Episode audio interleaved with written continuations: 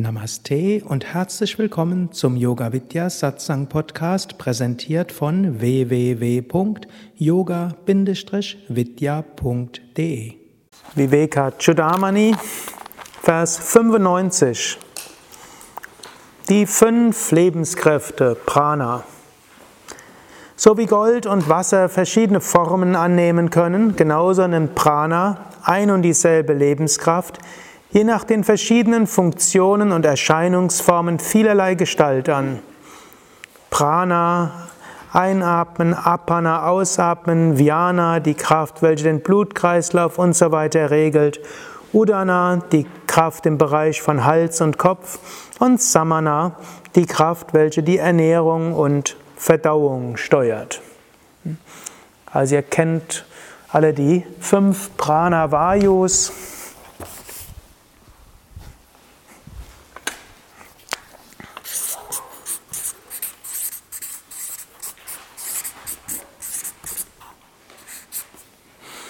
Was er jetzt in diesen und den nächsten Versen macht, ist zum einen, er will uns helfen, uns zu lösen von dem, mit dem wir uns identifizieren, indem er das, womit wir uns identifizieren, runterbricht in kleine Einzelheiten.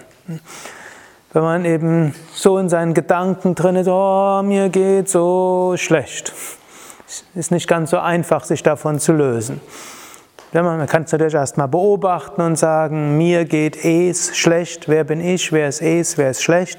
Ich bin derjenige, der das Schlechtsein beobachtet, ich bin das unsterbliche Selbst und das Schlechtsein bin nicht ich, denn das Schlechtsein hat einen Anfang und ein Ende und es ist teilweise von mir beeinflussbar, teilweise nicht von mir beeinflussbar. Es kommt und es geht, ich bin das unsterbliche Selbst.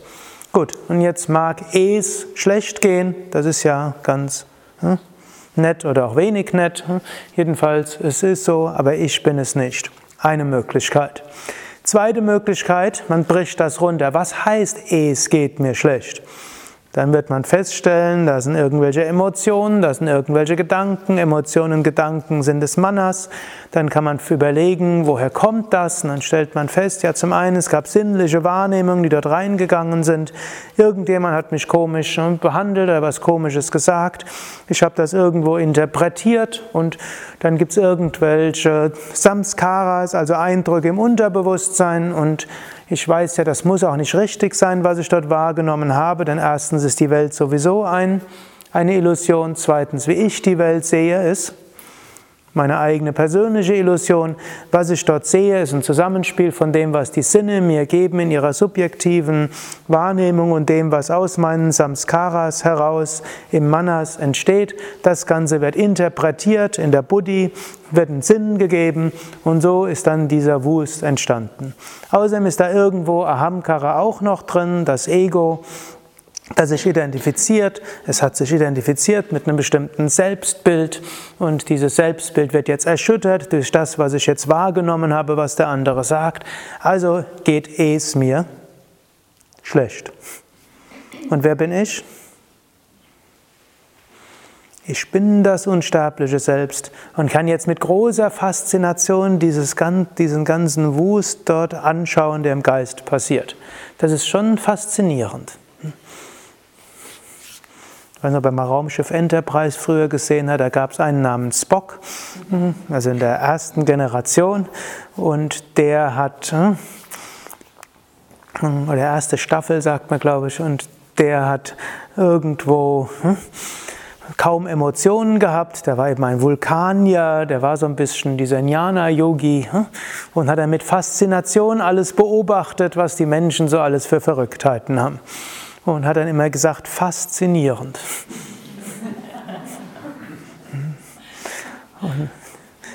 Und, die, und so können wir auch innerlich so schauen, was da so alles passiert. Da hat nur jemand zwei Worte gesagt oder drei und jetzt dieser ganze Wust, der dort ist, faszinierend.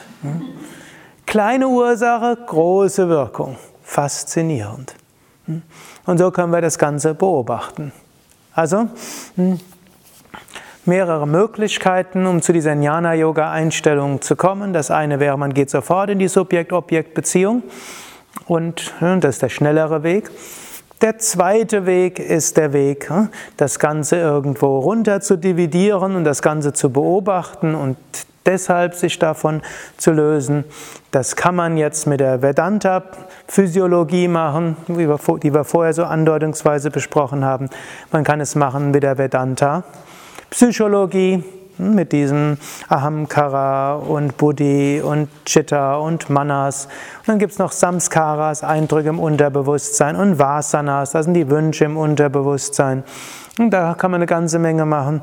Man könnte es natürlich genauso auch mit der westlichen Psychologie machen, indem man dort irgendwo, die Evolutionspsychologie, die dort ist, ja, und es geht einem irgendwie schlecht, warum geht es einem schlecht? Man hat irgendwo sich über etwas geärgert. Warum hat man sich über etwas geärgert? Hm, weil äh, es schien irgendwie so etwas wie Gefahr und wenn etwas wie Gefahr erscheint, dann hat ihn die Evolution hat irgendwie dafür gesorgt, dass wenn das Leben bedroht ist oder Grenzen beachten, nicht beachtet werden, dann gibt es einen Energieschub und diesen Energieschub hat die Evolutionsbiologie mittels Ärger geschaffen.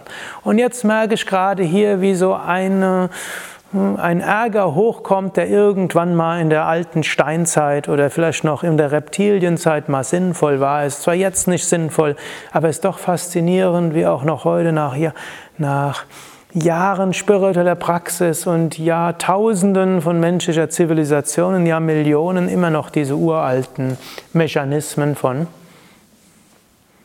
Ärger, Frustration und nicht gut gehen entstehen.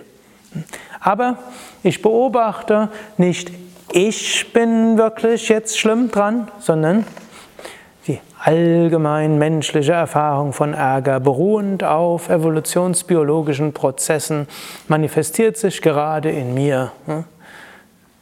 Und ich kann ja lernen, damit geschickt umzugehen. Ich muss aber auch nicht. Bin das unsterbliche Selbst und beobachte all das. Man kann es natürlich, es gibt so viele Psychologien, wie man das machen kann. Wichtig bei all dem ist, ja, beobachten, analysieren die Prozesse und lernen so Beobachter zu sein und uns weniger damit zu identifizieren. Man kann es auch noch, noch hirnphysiologischer machen. Erwähne das nur, um dass ihr wisst, dass ihr seht, auch Entdeckungen der modernen Hirnphysiologie am Vedanta ändert das nicht. Manchmal kann man sagen, die ganzen Konzepte von Astralkörper und Prana äh, muss man schauen, hm, wie das vor, dem, vor der ganzen Hirnphysiologie hm, langfristig zu betrachten ist. Ob es der Hirnphysiologie doch gelingt, hm, ohne Konzept von Astralkörper auszukommen. Gut, die behaupten das sowieso, aber sie können auch nicht alle Phänomene beschreiben. Ich glaube immer noch an den Astralkörper. Aber selbst wenn alle Phänomene, die wir im Astralkörper äh, erfahren, irgendwo rein hirnphysiologisch deutbar sind und man irgendwie feststellt, dass Hirn tatsächlich dann auch noch irgendwelche physikalisch beobachtbare Wellen irgendwie empfängt, was ja auch denkbar ist, und Telepathie und sowas, äh, anders erklärbar ist als über das Konzept des Astralkörpers. Dennoch, hm? Es bleibt Aham Brahmasmi. Hirnphysiologie wird nie Bewusstsein erklären können. Und so, auch wenn wir das dann irgendwo als Zusammenspiel von Dopamin und Serotonin und Abfeuerung von Hirnpotenzialen und irgendwelche Störungen in den Botenstoffen im Hirn erklären, hm, das alles läuft jetzt gerade ab. Faszinierend. Aber Ayam Atma Brahman. Ich bin Brahman. Also es spielt keine Rolle, von welcher Warte aus wir auseinanderdividieren. Das Auseinanderdividieren an sich hilft, Brahman zu erfahren. Gut, so, dann, dann gibt es aber noch einen dritten Grund, weshalb Shankara das beschreibt. Shankara in diesem Werk beschreibt ja letztlich auch den ganzheitlichen Yoga. Anhand dieser ganzen Sachen, die er dort beschreibt, von vorher den sieben Dhatus, den fünf Elementen, dann die vier Teile des Geistes, jetzt die fünf Pranavayus, vorher auch nochmal die fünf Handlungsorgane und die fünf Wahrnehmungsorgane. Dort hilft er uns auch anhand dieser äh, Vedanta oder Yoga Vedanta Beschreibung des Menschen auch mit uns selbst geschickter umzugehen.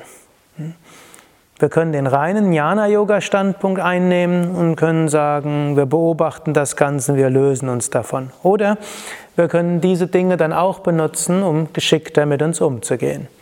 Wenn wir erkennen, der Körper besteht aus fünf Elementen, dann wird man auch darauf aufbauen, schauen, dafür sorgen, dass wir dem Körper gute feste Nahrung zufügen, gute flüssige Nahrung zufügen, gute gasförmige Nahrung zufügen, gutes Feuer, also Sonnenlicht zufügen ja, und auch ansonsten irgendwo dafür sorgen, dass da auch im Schwingungszustand nicht zu sehr gestört wird durch das, womit wir uns von außen auf aussetzen. Hm, und dann, wenn er jetzt, wenn er vorher über den, über den Geist gesprochen hat, dann ist da natürlich auch etwas ein geschickter Umgang mit einem selbst verbunden. Wenn wir wissen, da gibt es äh, Manas, Chitta, Buddhi, Ahamkara und Manas, Buddhi, Chitta, Ahamkara sind ja schon alle vier, dann können wir auch darauf sehen, wie können wir jetzt beeinflussen. Hm, wir können dann eben feststellen, letztlich jede Beeinflussung muss irgendwie über Buddhi kommen, hm, die Vernunft. Oder und die Vernunft, aber und das ist eben die Schwierigkeit bei jeder Übersetzung von Buddhi. Buddhi ist aber auch gleichzeitig, und so übersetzt ja sogar der Übersetzer in diesem Werk, Eingebung. In Buddhi ist auch Eingebung von der höheren Wirklichkeit, die sich dort spiegelt. Buddhi gilt so als der höchste Diener des Absoluten. Und Buddhi ist wie so die Führungspersönlichkeit eingesetzt worden von Atman. Und Atman gibt der Buddhi manchmal auch Eingebung und Intuition. Und die Buddhi kann dann weiter überlegen, was macht man jetzt. Und so kann einem plötzlich kommen, ein, kann einem Eingebungen kommen, was die Aufgabe ist, und die spiegelt sich in der Buddhi wieder. Gut, und diese Buddhi muss anschließend überlegen, wie setze ich das jetzt um, was ich als Eingebung bekommen habe. Und die Buddhi kann dann auch überlegen, ja, das ist jetzt eigentlich, was ich will. Mein Manas äh, erzeugt alle möglichen Emotionen, Gedanken und Gefühle und das ist irgendwas im Unterbewusstsein, Chitta. Jetzt kann ich überlegen, wie kann ich die Samskaras, die Eindrücke im Unterbewusstsein ändern. Und dann kann man überlegen, ich kann sie ändern durch Suggestionen, Affirmationen, durch Visualisierung, durch Schaffen einer neuen Gewohnheit, indem ich im Kleinen anfange, im Großen weitergehen, indem ich das täglich mache. Man kann tatsächlich mehr Geduld in sich entwickeln, man kennt diese Eigenschafts Eigenschaftsmeditation, darauf aufbauen gibt es ein ganzes Konzept, wie man innerhalb von einer Woche bis vier Wochen eine Eigenschaft in sich stärker werden lassen kann. Man hm, kann an so vielen Weisen, oder? Wenn angenommen, man hat irgendeine schlechte äußere Gewohnheit, die will man ersetzen, kann man auch mit Buddhi überlegen, was für eine Gewohnheit hätte ich denn gerne, wie könnte ich die etablieren? Hm, anstatt der alten, was mache ich, wenn der Wunsch nach der alten Gewohnheit wieder auftaucht? Was mache ich, wenn ich wieder in Versuchungen komme? Kann man sich einen richtigen Strategieplan überlegen und dort rangehen. Hm? Also aufbauend. Ne, das ist eben die, ein nächster Grund, weshalb er all das macht. Im Sinne vom ganzheitlichen Yoga. Wir bekommen ein ganzheitliches Bild des beschränkten Menschseins, sodass wir lernen, mit diesem beschränkten Schauspielkörper, Traumkörper, Geistkomplex umzugehen. So ähnlich angenommen, man ist ein Schauspieler und hat Kostüme, dann ist auch hilfreich zu wissen, wie man mit dem Kostüm umgeht. Nicht, dass man sich falsch bewegt und dann reißt dieses kunst, kunstvolle Mikro, künstliche Kostüm auf der Bühne und dann ist man irgendwo in der Unterhose da, was nicht sehr angemessen ist. Hm, also wir lernen mit diesem Kostüm umzugehen. Wir lernen so ähnlich wie ein Schauspieler, der eine Rolle spielt, der lernt dann alles Mögliche über die Rolle, der liest vielleicht noch alles Mögliche, der unterhält sich mit Leuten und so weiter. Wie kann, wie kann ich die Rolle besser spielen? Und so ähnlich können wir lernen, wie können wir diese Rolle hier besser spielen, ohne allzu oft von der Rolle zu sein. Also dafür können wir das auch nutzen. Es gibt dann allerdings eine Gefahr und die Gefahr, auf die weise ich euch auch immer wieder darauf hin. Die Gefahr ist, wenn wir lernen, wie wir mit unserem Körper-Geist-Komplex geschickter umgehen. Was ist die Gefahr? Wir ruhen uns darauf auf und wir hm, und dann geht unsere ganze Energie und unsere ganze Denken und Handeln und Fühlen geht in die Richtung. Sei es, dass wir lernen, mit uns geschickt umzugehen und unser Leben so gestalten, wie es ja eigentlich so ganz okay ist. Äh, irgendwo war zwar am Anfang der Yoga-Praxis oder in der Mitte der Yoga-Praxis der große Wunsch, die unendliche ewige Wirklichkeit zu erfahren, dieses äh, begrenzte Leben hinter sich zu lassen, Gott zu verwirklichen, jederzeit zu spüren. Aber es ist schon lange her. In der Zwischenzeit habe ich gelernt, mit mir selbst geschickt umzugehen und in den meisten Situationen so halbwegs geistige Gleichmut zu bewahren und ich akzeptiere auch, dass ich ab und zu mal aus dem Gleichmut rauskomme.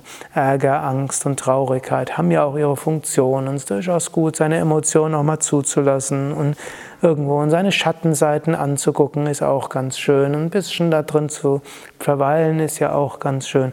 Und der Körper, ich habe zwar mal daran gedacht, den Körper ganz zu transzendieren. Okay, die Knie tun halt mal weh, Rücken muss ich halt das und das machen. Und ja, muss ich halt mich mit zurechtfinden. Bin ja auch nicht mehr 18, sondern schon 26. Und äh, funktioniert der Körper nicht mehr so wie mit 18. Hm? Ist halt auch ganz okay.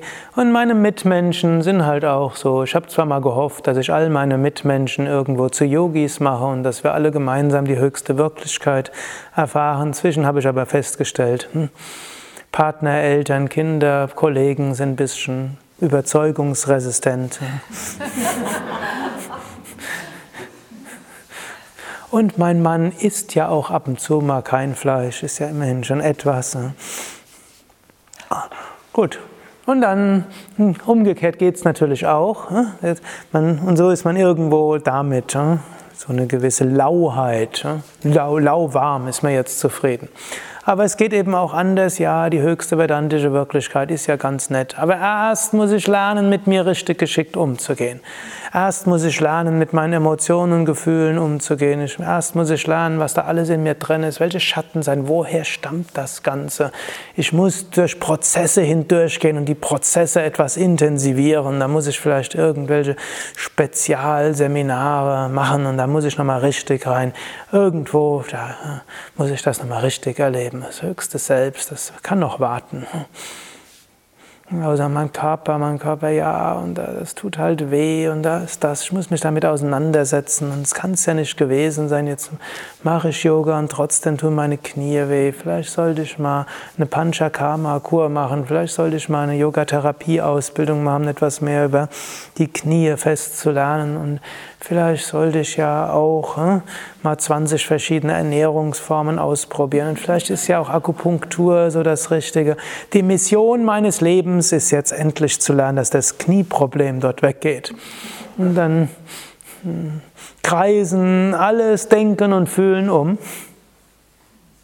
Knie oder um eine traumatische Erfahrung der Kindheit oder um herauszufinden, woher stammt das, dass ich immer wieder so reagiere? Woher stammt das?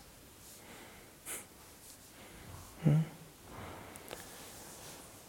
Und es ist jetzt nicht falsch, sich damit zu beschäftigen. Nur was ist das Problem?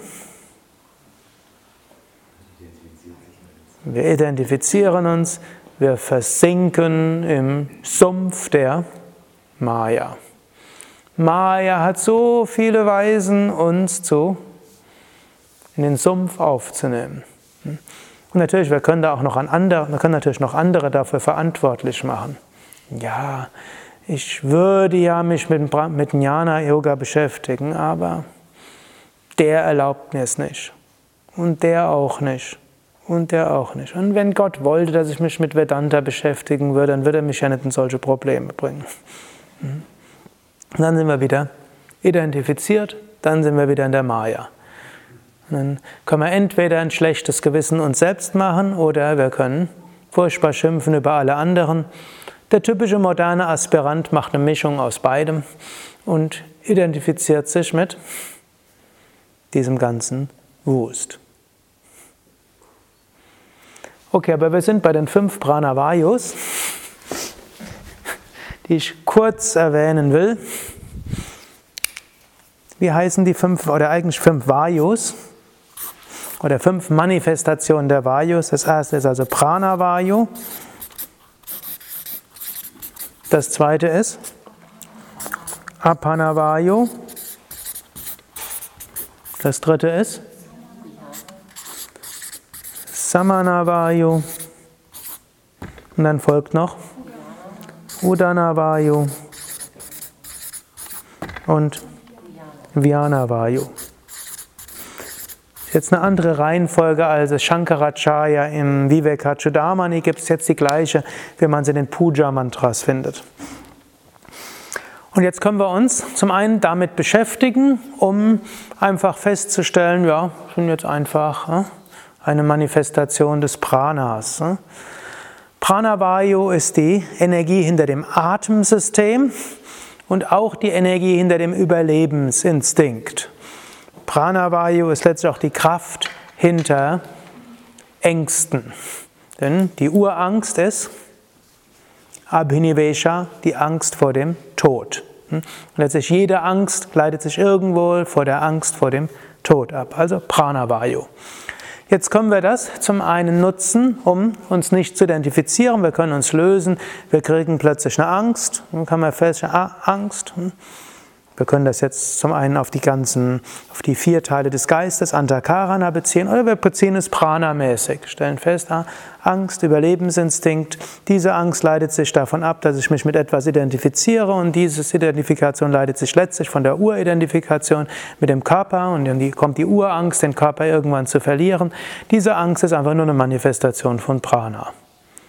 Also, was soll das Ganze? Hm? Und dann Neti Neti, nicht dies, nicht dies, Aham Brahmasmi, ich bin das höchste Brahmana, der Satchitananda Svarupaham. Hm. Oder man hat irgendwelche Bronchienprobleme und irgendwo äh, pfeift es beim Ein- Ausatmen. Manchmal, wenn man sich furchtbare Ängste dort. Was ist da los? Es pfeift. Hm. Dann stellt man fest, gut, ist irgendwas in den Lungen und da ist irgendwas dort. Funktioniert vermutlich Pranavayu nicht so richtig, gehört aber auch zum Menschsein dazu, dass es mal nicht so richtig funktioniert.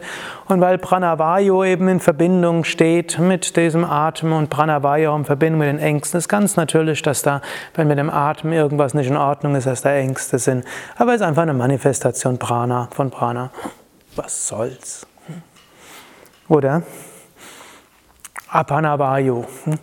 Apanavayu ist die Energie hinter den Ausscheidungen. Energie hinter hm, Urinieren und hm, Stuhl entleeren. Energie aber auch hinter Menstruation und Geburt. Aber auch Energie hinter der Sexualität. All das ist Apanavayu. Apanavayu auch die Energie hinter der Kreativität. Gut, und so kann man auch alle möglichen körperlichen und psychischen und emotionalen Prozesse mit Apanavayo in Verbindung bringen und kann dann eben sagen, okay, ist einfach eine Manifestation von Apanavayo. Also zum Beispiel angenommen, man hat eine Verstopfung. Verstopfung ist, Apanavayo funktioniert nicht richtig. Okay, ist jetzt nicht weiter tragisch. Ne? Ist halt ein Ausscheidungsprozess, funktioniert nicht richtig. Ich kann ja was tun, dass der besser funktioniert, aber es ist einfach Apanavayo. Oder Menstruationsbeschwerden. Hm? Hm, manche Frauen leiden da sehr stark drunter, manche kommen in emotionale Hochs und Tiefs vorher, manche haben große physische Schmerzen. Kann man eben sagen, ist Manifestation von Apanavayu. Wir können auch überlegen, gibt es was, was ich machen kann, um Apanavayu irgendwo zu harmonisieren. Und man sagt halt einfach, Apanavayu macht sich einfach bemerkbar. Nicht weiter tragisch. Bei Frauen ist eben Apanavayo, wie die Manifestation ist über den Zyklus der Periode verschieden. Und irgendwann kommen ja die Wechseljahre und dann ist das auch vorbei. Oder irgendwelche sexuellen Probleme, sei es zu wenig, sei es zu viel, sei es falsch, sei es komisch, sei es zum falschen Zeitpunkt und so weiter. Kann man auch sagen, Apanavayu. Apanavayu manifestiert sich. Apanavayu ist ja auch die Energie der Arterhaltung. Ist ganz klar, das ist die gleiche Energie, die das ganze Universum geschaffen hat. Diese Energie ist auch im Individuum da und die will einiges machen, aber die kann auch mal eine Weile schweigen oder kann sich anders manifestieren. Ist jetzt nicht weiter tragisch, nicht ich bin deshalb in irgendwie in großen Schwierigkeiten, hm, nur weil hm, entweder Sexualinstinkt mal vorübergehend nicht da ist oder weil er zu stark ist oder sich nicht auf meinen Partner richtet oder was auch immer, sondern da ist einfach Apanavayu, diese Urenergie des ganzen Universums. Dann kann man auch sagen, und das auch noch mit Samskaras verbunden und die auch wieder evolutionsbiologisch alle erklärbar sind. Und da manifestiert sich das halt in mir. Eigentlich noch nicht mal in mir, sondern in meinem Körper-Geist-Komplex. Und dann können wir uns von lösen und drüber lächeln und so weiter.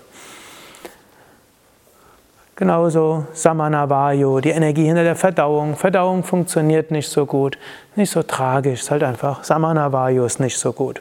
Sei es, dass es Blähungen sind, sei es, dass wir hm, irgendwo ein flaues Gefühl haben, sei es, dass Samanavayu zu unruhig wirkt, dann hat man vielleicht Magengeschwüre oder Zwölffingerdarmgeschwüre oder irgendwo so ein Völlegefühl hier. Hm.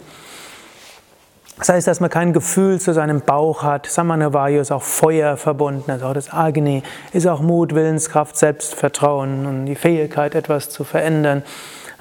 Letztlich ein unruhiges Samanavayu manifestiert sich auch als Ärger. Können wir also alles sehen? Ah, Samanavayu, du meldest dich wieder. Oder Samanavayu, gerade ein bisschen passiv.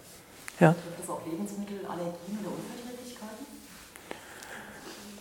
könnte zum Teil Samanavayu sein, könnte zum Teil Apana sein, weil eben die Sachen nicht richtig ausgeschieden werden, könnte auch Udana sein, irgendwelche Prozesse der Kommunikation. Wie ist es denn so? In den Wechseljahren hört man ja auch immer das Ding, dass, äh, dass man so Mhm. in der Nacht hat. Hat das auch was mit Samanavayu zu tun? Könnte mit Samanavayu, kann aber auch Apanavayu sein. Apanavayu ist auch mit Wasser verbunden und damit auch mit Kühlung verbunden. Und diese Kühlung und natürlich die Wechseljahre sind im Wesentlichen eine Umstellung von Apanavayu. Mich würde nur interessieren, wie bedingt sich das? Ist erst diese hormonelle Umstellung bedingt, dass Apanavayu und Samanavayu durcheinander gerät oder nicht mehr harmonisch sind, ist oder umgekehrt?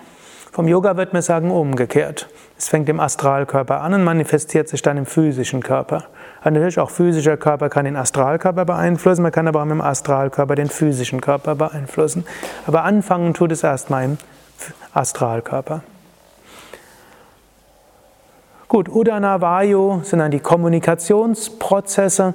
Und dann Udana war ja auch verantwortlich für Schlafen, auch Verlassen des physischen Körpers, Astralreise, unter anderem im Traum, aber auch in tiefen Entspannungen, Meditation. Gut. Udana Vayu auch verantwortlich fürs Sprechen, für die Entspannung, für hm, Kommunikation der Körperteile untereinander und so weiter.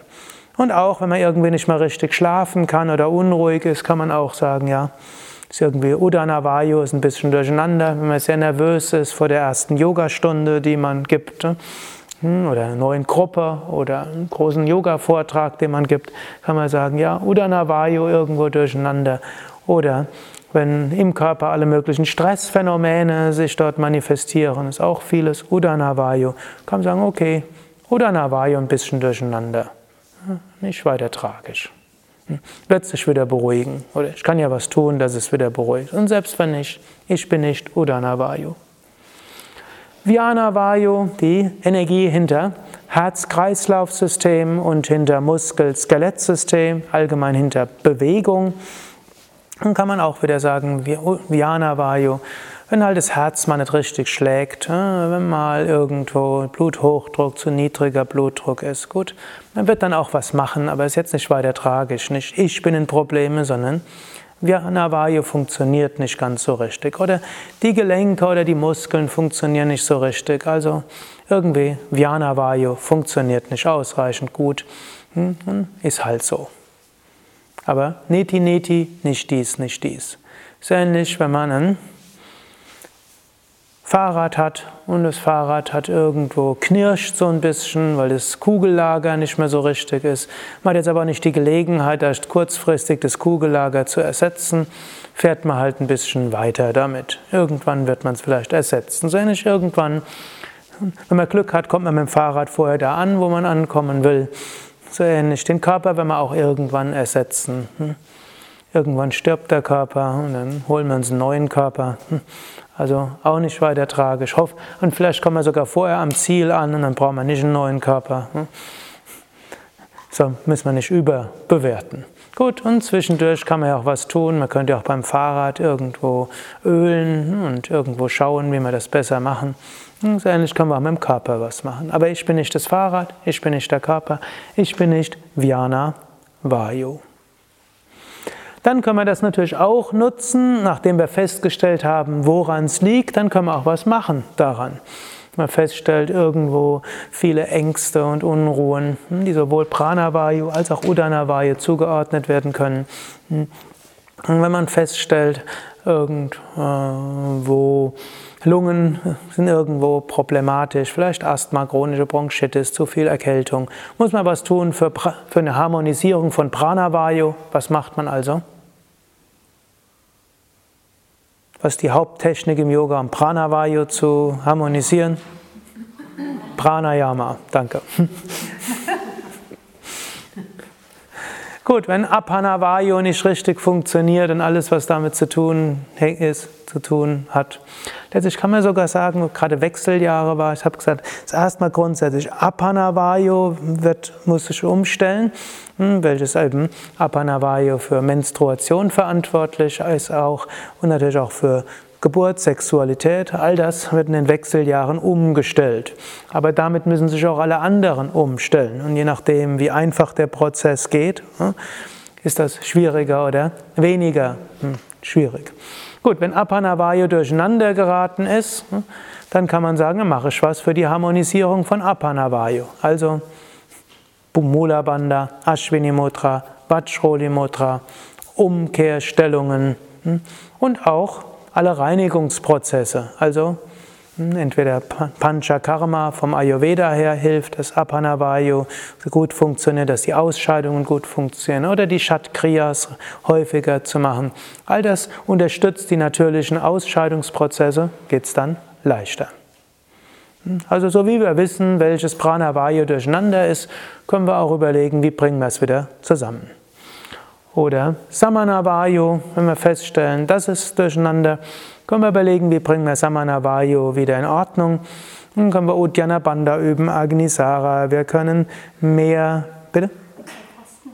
Man kann auch fasten, man kann Vorwärtsbeuge länger halten, Drehsitz länger halten, man kann den V üben, man kann auch hier das Pranayama intensivieren, eigentlich alles Pranayama hilft auch für Samanavayu. In besonderem Maße ist es die Wechselatmung, ist es Surya Beda, ist es Bastrika. Man kann dann auch auf die Ernährung etwas mehr achten und kann schauen, welche Ernährung hilft, dass Samanavayu sich verbessert und welche stört das Samanavayu. Zum einen kann man dort Tipps aus dem Ayurveda und aus dem Yoga nehmen. Zum anderen kann man auf seinen Körper selbst hören und schauen, hm, wie wirkt was. Und so kann man einiges tun, um Samanavayu wieder zu harmonisieren. Dann gibt es Udanavayu, wenn man eben feststellt, Udanavayu ist durcheinander und man kann schlechter schlafen, man wird zu viel nervös und hat zu viel Lampenfieber und ist insgesamt durcheinander, leidet unter Stress, kann sich kaum mehr etwas merken und der Körper insgesamt ist ein bisschen durcheinander geraten in seinen Selbststeuerungsprozessen. Also mache ich Udanavayu wieder normal. Und was sind die zwei Haupttechniken, um Udanavayu zu harmonisieren? Meditation und Tiefenentspannung. Natürlich auch Wechselatmung, auch ruhiges Halten. Also wir machen so viel. Aber als Haupttechniken Tiefenentspannung und Meditation. Da kann man natürlich auch schauen, habe ich vielleicht die Tiefenentspannung zu sehr reduziert in meinen Asanas? Mache ich die Meditation auch entspannt oder wie mache ich sie? Oder nutze ich die Meditation nur durch zu intensiven Planen oder mich ärgern, dass die Meditation nicht ausreichend gut ist? Wie kann ich das dann machen? Und kann natürlich auch überlegen, was kann ich machen, dass ich besser schlafe? Vielleicht regelmäßiger, vielleicht zwei, drei Stunden vorher nichts essen, vielleicht anderthalb Stunden lang vorher nichts trinken, vielleicht eine halbe Stunde vorher nichts besprechen, was irgendwo mich in Unruhe bringt, vielleicht ähm, nicht unbedingt die Streitgespräche und Klärungsgespräche mit meinem Partner direkt vom Einschlafen führen, vielleicht nicht unbedingt direkt davor YouTube-Videos anschauen oder Fernsehfilme oder mich beschäftigen mit schlimmen Sachen, sondern hm, halbe Stunde vorher irgendwo, hm, vielleicht Suggestion. Also man kann einiges sich überlegen. Gut, genauso, wenn Vyana Vayu durcheinander ist, hm, man feststellt, Herz-Kreislauf ist ein bisschen durcheinander oder äh, Muskeln funktionieren nicht richtig oder äh, die Gelenke sind nicht so richtig, was kann man dann machen? Was ist die Haupttechnik für die Harmonisierung von Vyana Vayu? Asanas. Also kann man überlegen, habe ich meine Asana-Praxis irgendwo vernachlässigt oder müsste ich vielleicht meine Asana-Praxis äh, anpassen?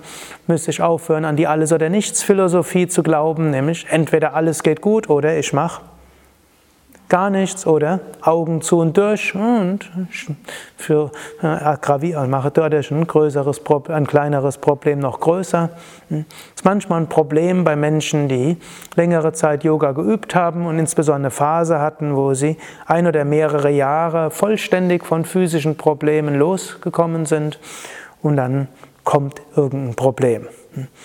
Und dann machen Menschen oft zwei Dinge. Entweder sie hören ganz auf mit dem Yoga. Hm? Denken, meine Yoga-Praxis hat das erzeugt. Jetzt muss ich einfach eine Weile mit Yoga aufhören, dann wird es schon besser werden. Zweites Problem, das Menschen machen, und meistens machen das zweite vorm ersten, Augen zu und durch. Einfach weitermachen. Denn man kennt das ja noch von der Anfang, vom Anfang der Yoga-Praxis. Da hat man angefangen, da hat auch alles Mögliche gezwickt und gezwackt. Man hat einfach weitergemacht und nach einer Weile waren die Probleme alle weg. Jetzt zwickt und zwackt es auch. Man weiß, was man zu tun hat, was nämlich einfach weitermachen, dann, wenn die Probleme schon verschwinden. Das machen Menschen dann ein paar Wochen und manchmal gehen die Probleme auch von selbst weg, eigentlich sogar die Mehrheit. Manche aber gehen nicht weg. Also Strategiewechsel, kein Yoga. Also mein Tipp wäre, nicht diese beiden Strategien zu nehmen, sondern eine dritte. Wenn man trotz regelmäßiger Yoga-Praxis, und ich behaupte nicht wegen regelmäßiger Yoga-Praxis, sondern trotz regelmäßiger Yoga-Praxis irgendein Gelenkmuskelproblem auftaucht, dann sollte man etwas ändern und im Normalfall besser sofort etwas ändern. Hm? Aber nicht nichts machen und nicht Augen zu und durch. Hm? Wenn man zum Beispiel ein Nackenproblem entwickelt, hm? typische Menschen entwickeln halt öfter mal Nackenprobleme. Das gehört einfach zum Menschsein dazu. Genau, es gehört dazu, dass wir Erkältung haben. Es gehört dazu, dass wir mal Magen-Darm-Verstimmung haben. Es gehört dazu, dass man mal einen Hexenschuss kriegt. Es gehört dazu, dass man mal einen steifen Nacken kriegt. Es gehört dazu, dass man mal eine falsche Bewegung macht und dann tut halt Ellbogen und Knie und Hüfte und Schultern, Handgelenke und sonst etwas weh. Und das kann mal kürzer sein, es kann mal länger sein. Es ist halt so, so ist halt der Mensch. Und mit steigendem Alter geschieht das häufiger. Und mit steigendem Alter wird der Körper das auch länger brauchen, es zu heilen. Und es hängt dann auch davon ab, was für eine Art Körper man hat. Es gibt tatsächlich Menschen, die haben Jahre und Jahrzehnte gar nichts. Und die brauchen auch Jahre, zu keinem Arzt zu gehen. Da hat man auch nur einen begrenzten Einfluss drauf. Also gibt nur einen begrenzten Einfluss dort.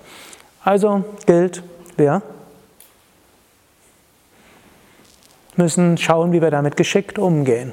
Und angenommen, jemand entwickelt trotz der Yoga-Praxis ein Nackenproblem, dann sollte man eben nicht mit dem Kopfstand und Schulterstand und Fisch genauso fortfahren wie bisher, besser gleich und sofort irgendetwas ändern. Eben wird man die Asanas so abwandeln, dass sie eben nicht im Nacken wehtun.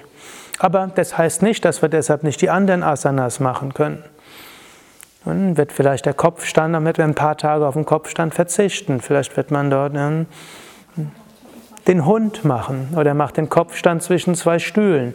Man macht vielleicht nicht den normalen Schulterstand, sondern den gestützten Schulterstand. Vielleicht merkt man, das starke Zurückbeugen des Kopfes ist nicht so gut, man beugt es nur leicht zurück und so weiter. Und wenn man halt mal irgendeinen Hexenschuss hat und es unten wehtut, dann wird man halt die Vorwärtsbeuge erstmal weglassen, man wird das Sonnengebet extrem abändern. Man kann aber die Krokodilsstellungen üben, die Rückbeugen kann man üben und kann einiges machen und so weiter. Also so können wir geschickt mit Vyana Vayu hm, umgehen. Und wenn wir eben so umgehen, dann ist der Spuk auch relativ zügig vorbei. Wenn man die beiden anderen Sachen macht, plötzlich nichts mehr machen. Vom Nichtstun geht normalerweise ein Problem, das den physischen Körper betrifft, nicht mehr so einfach weg.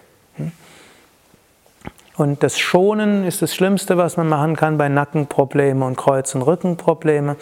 Und bei sich manchmal noch streiten, vielleicht eins, zwei Tage Schonung gut, aber länger nicht. Das zeigen alle empirische Studien.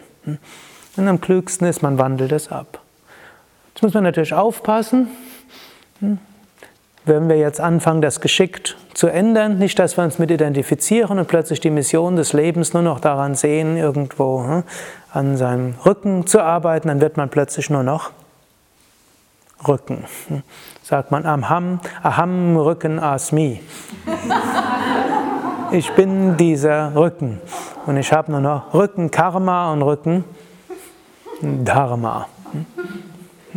Wenn man in Indien gewesen ist, der weiß, der weiß, da gibt es Menschen, die haben Autos, die in Deutschland höchstens ins Museum gehören würden. Die je, nach jedem Anhalten müssen die irgendwas mit dem Motor machen, um wieder weiterzufahren. Und zwischendurch machen es furchtbare Krach und dann kommen irgendwelche Sachen raus. Und manchmal äh, bestimmte Dinge gehen, bestimmte Dinge gehen nicht. Das stört jetzt die indischen Fahrer nicht. Die lernen halt damit umzugehen und eigentlich jeder indische Rikscha-Fahrer ist auch irgendwo ein Mechaniker und äh, sie sind auch höchstgläubige Menschen. In jedem indischen Fahrzeug sind alle möglichen Gurus dort äh, ganz groß, denn was der Motor nicht mehr kann, das muss die göttliche Gnade tun. Oder ja, manche glauben an die heilige Kraft des Hammers. Hm? Wenn er nicht anspringt, haben die so einen Hammer, den holen sie raus, zweimal an die Karosserie geschlagen und schon fährt das Ding wieder. Hm? So ähnlich können wir auch einen Körper haben, der vielleicht nicht mehr ganz so einfach reparierbar ist. Trotzdem können wir mit ihm in Richtung Ziel fahren. Hm? Da gilt es mehr, wie können wir vielleicht dem Körper ab und zu mal das tun, was er braucht. Aber es geht nicht darum, das Ziel des Lebens kann nicht sein, einen gesunden Körper zu haben. Wenn das das Ziel wäre, ist es ganz sicher zum Scheitern verurteilt, denn irgendwann zerfällt der Körper. Egal was wir anstellen, irgendwann ist er kaputt. Wenn wir mit dem Astralkörper den physischen Körper verlassen und das geschieht irgendwann, zerfällt der Körper. Er wird dann entweder von Maden gefressen oder verbrannt oder irgendwas anderes. Also geschickt mit allem umgehen, aber sich nicht identifizieren. Das ist äh, das, worauf Shankara uns dort hinweisen will. Also nochmal zusammenfassend, hm, drei Möglichkeiten, wie wir uns lösen können von den Identifikationen. Und natürlich alles können wir auch zusammen machen. Das erste ist reine Subjekt-Objekt-Beziehung, einfach Neti-Neti. Hm? Analysiere, wer bin ich. Zweite ist das Ganze klassifizieren, analysieren, über das Analysieren und Klassifizieren hm, können wir uns leichter vielleicht davon lösen. Dritte Möglichkeit, aus Analyse und Klassifizierung lernen wir einen geschickten Umgang damit und lernen geschickt damit umzugehen, ohne uns damit zu identifizieren. Immer wieder im Bewusstsein, Satchitananda Swarupam, meine wahre Natur ist Sein, Wissen und Glückseligkeit. Hariam Tatsat. Gurur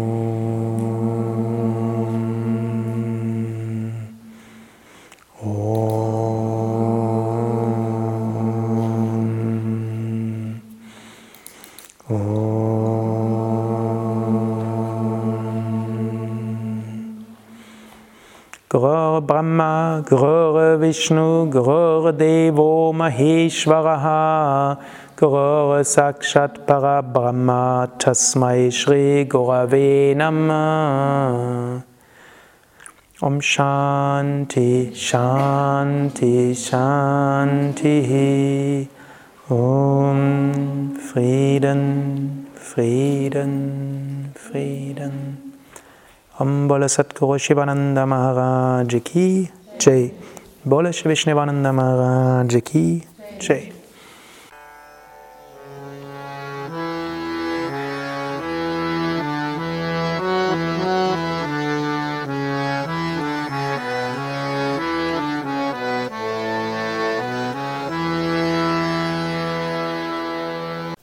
Das war die aktuelle Ausgabe des Yoga Vidya Satsang Podcasts.